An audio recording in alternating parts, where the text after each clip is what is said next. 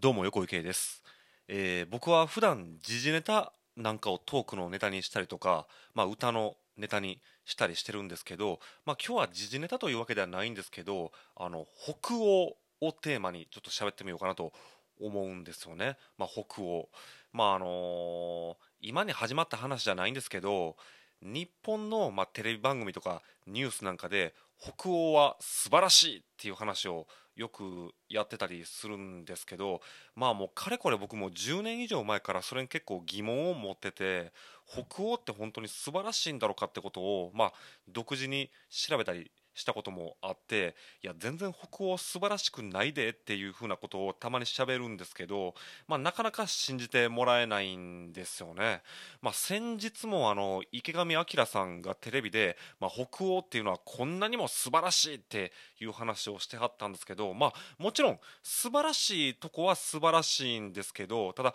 北欧にもダメなとこがあってそのダメなとこもちゃんとフェアに紹介しろよってすごい不満を持ってましたしでまたラジオはラジオであのなんていうかその深夜のラジオでそのいろんな国の、まあ、現地にホームステイしてる日本人とかあとまあ日本語が喋れる、まあ、現地の学生なんかに、まあ、その国の状況を教えてもらうというそういう番組があったりするんですけどあのそこでその北欧ってまあ日本人の皆さんが思ってるほどそんないい国じゃないですよっていう話をその北欧のまあ現地の学生かがまあ話そうとしたらなんか無理くりなんか終わってしまってしかもそのあのメインの司会の人がいや北欧って素晴らしいですねって話に切り替えて いやおいおいおいと思ってだからちょっと僕はあえてちょっと今日は北欧の悪いところをちょっと喋ってみようと思うんですけどまあその一番有名なのは北欧ってまあ税金が高いわけなんですよね。いわゆる大きな政府っていうわけですけど、まあ、その税金をたくさん納める代わりに国がたくさんあの支援をしますよということでだからまあ日本の政治家なんかも北欧を目指そう目指そうとか言ってる政治家いますけどいやそれ単純にそれ税金を高くしたいだけなんちゃう？みたいな、まあ、感じまあそれはまあまあ皆さんご存知かと思うんですけどまあ大きな政府というわけなんですけどまあそれでまあ税金をたくさん取って何をしてるかっていうとまあ福祉を充実させてる。でまあ保障も充実させてる。で労働時間が短くて済む。そしてまあ個人の自由を認めている。まあこれだけ聞いたらうわ北欧って素晴らしいやんって思いますけどまず単純にあの僕はなぜ北欧嫌なのかっていうと僕は単純に夏が大好きな人間でして寒いのが 嫌なんですよ。だからいくらそんな保障が充実しててもあんな寒い国住みたないわってのが第一位なんですけどまあまあこれもこれも大事なファクターですよね、まあ、寒いっていうのが問題ですけどまあそうですね。今一番最後に挙げた個人の自由が保障されてる北欧は素晴らしいって言いますけどあの自由すぎてですねあのアメリカと一緒で銃を持ってもいいんですよね。まあこれはそのアメリカと違ってあの今その寒いからって言ったじゃないですか。だから寒いからその狩りとかなんかをまあ仕事にしてる人が多いんで、まあ、そういった事情もあって、まあ、銃を持つ自由があるのとあとまあこれまあ北欧じゃないですけどこれスイスですね、まあ、スイスもそうなんですけどあのーなんていうかその自分の身は自分で守れよという意味もあるんですよ、まあ、そういう自由もあってつまりまあ軍隊とかまあ警察ももちろんちゃんとしてるとは思うんですけどもし戦争が起こったら国民の皆さん銃担いであなたたちも戦ってねっていうそういう意味ではあるんですよね。銃がまあ自由。っていうのが、まあ、銃が自由っていうのが。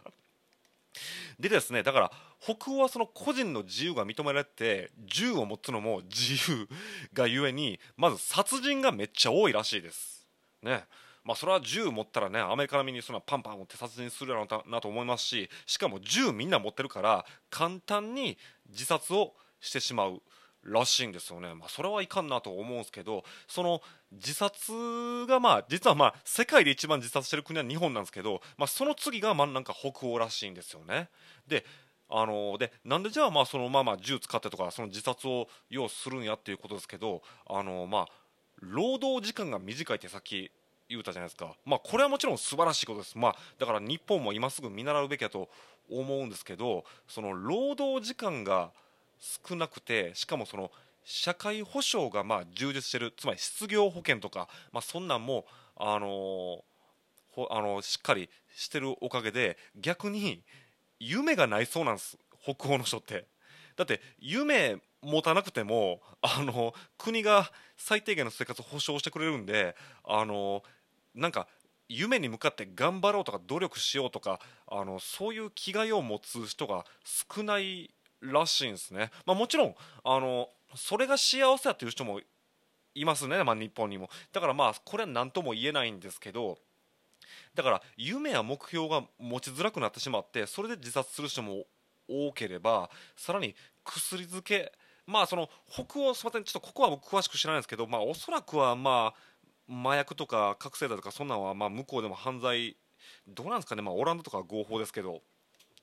なんか知らないですけど薬漬けの人が多いらしいですし、まあ、これはその薬物あその危険薬物に限らず、まあ、例えば鎮痛剤とか睡眠薬とか、まあ、そんなに走る人もめちゃめちゃ多いということなんですね、まあ、もちろん日本の労働時間が多いのは問題ですけどだから労働時間が少ない社会保障が充実してるっていうのもちょっと問題かなと思いますしで、まあ、その同じくその社会保障が充実してるおかげで、まあ、失業保険とか、まあ、あの生活保護とかしっかりしてるおかげでもうあの離婚率がむっちゃ高いらしいです。だって離婚しても、まあ、別に、あのー、まあ、これちょっと男女差別発言になりますけど別に女性の方も、まあ、男もそうですけど別に1人で生きていけるんで。だからなんかまあまあ事実婚も多いらしいしなんかああまり結婚しようという気持ちにならないらしい。ですね。でそんでもってだから社会保障が充実してるせいででしかも夢がないせいでニートがめっちゃ多いらしいです。ニートの割合これちょっとまあ僕ちょっとここは詳しく調べてないんですけどまあ日本もニート大概多いですけどそのニートがもうそこら中に若者がもうニートだらけだということらしいですね。でそんでもってその福祉が充実してる。これがまあ一番北欧のいいとこやと言われているんですけどこれも逆に問題やという。これはもうこれに関してはもう10年以上15年以上前からまあ僕も知ってた問題で特にこれ細木和子さんあの占い師のがよく言うてる話なんですけど福祉が充実してるせいでだから保育園今日本保育園足りひんとか言ってますけどね、まあ、保育園もばっちりあるしで老人介護施設なんかも、まあ、ばっちりあってもだからその夫婦共働きでも全然 OK やしもう子供の面倒もあのご老人の面倒もしっかりあの政府というか、まあ、国が見ますよっていうことになっててわそれはめっちゃいいやんと思いがちですけどあのそのせいで あの北欧のまあ若者というか、まあ、中年層は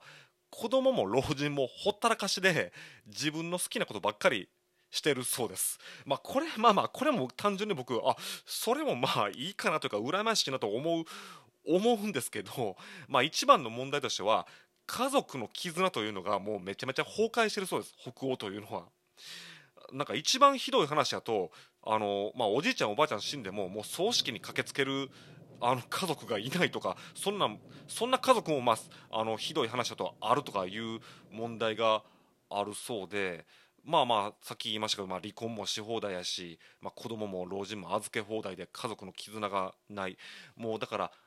みんながもう、まあ、個人の自由が保障されてるせいでみんなが好き勝手なことして生きてると。でも全く団結力もないと。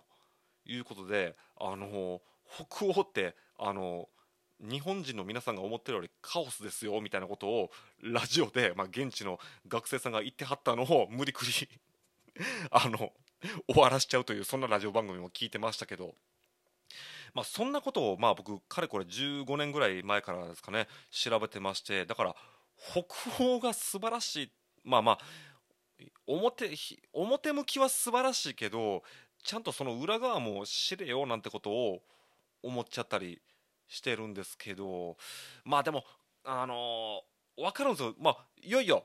あのー、いいやん。それでいいやんって思う人もまあ今の僕の話聞いているとは思うんですよ。だけどまあまあ僕寒いのが嫌やっていうのが一番ですけど僕はやっぱり日本が一番かなって思うんですよね。